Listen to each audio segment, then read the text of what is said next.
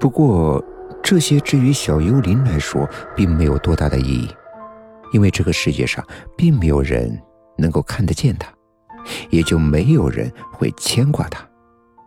它就像是空气中浮着的一粒微尘一样，影响不了这个世界，也不怎么会被这个世界所影响。他本以为情况就会一直像现在这样继续下去，直到这个小女孩的出现。那是一个阳光明媚的日子，小幽灵仍像往常一样四处游荡，只是今天他的注意力被一个小女孩吸引了。她穿着一件小蓝棉袄，正蹲在墙根瞅着不远处的小狗，脸上的笑容像是清晨的阳光一般美好，充满希望。小幽灵飘到他的身旁停下，待在他身旁，和他一起静静的看着躺在阳光中沐浴的小狗。你好呀！可是他突然说话了，便向着小幽灵转过头来。笑得甜甜的，啊，你好。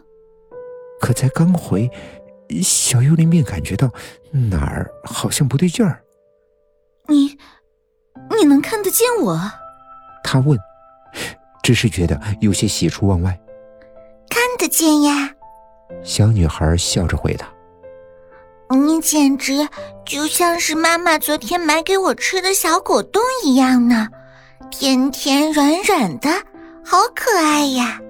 这是这样长久以来小幽灵遇见的第一个能看见他的人，而且对方似乎是一点儿也不害怕，或是感觉到奇怪。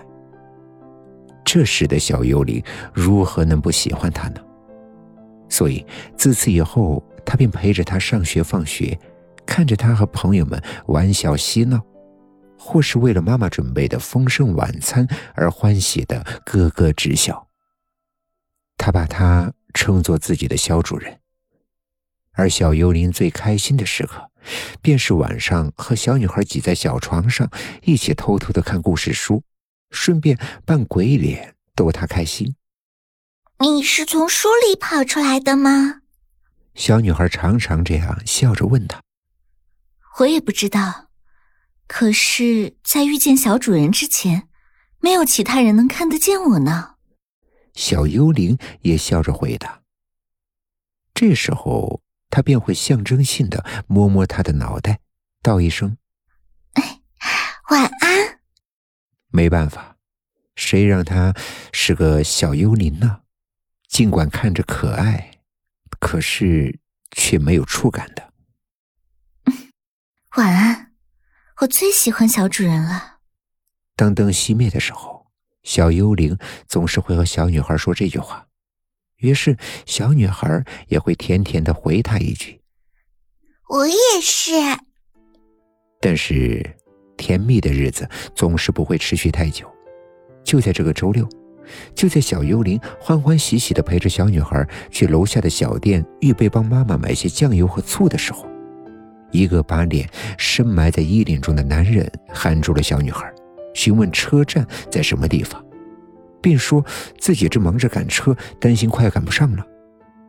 小女孩本来就很善良和热情，一听说对方赶时间，也没有多想，答应自己可以帮忙带路，反正车站就在不远的地方。可直觉告诉小幽灵，那男人可能会给小女孩带来危险。于是千方百计的想要阻拦，可女孩只是冲他笑笑，说自己很快就会回来，便带着男人往车站的方向去了。小幽灵好想拦住他，但无奈他只是一个幽灵，没有形体，更没有力量。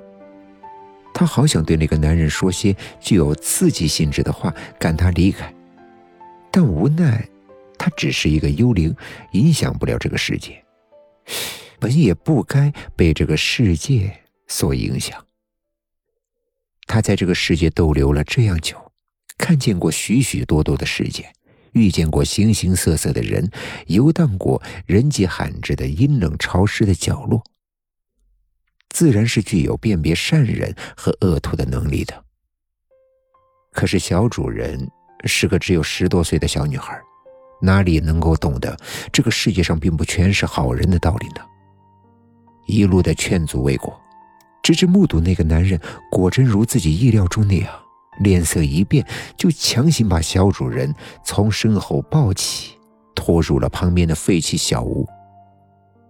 小幽灵急的是满头大汗，却又束手无策，只能发了疯一样的向着小主人的家所在的方向急急的飘去。毕竟，再也没有其他的办法了。又或者，现在小主人面临这样大的危机，他的家里人能看见自己，也不一定呢。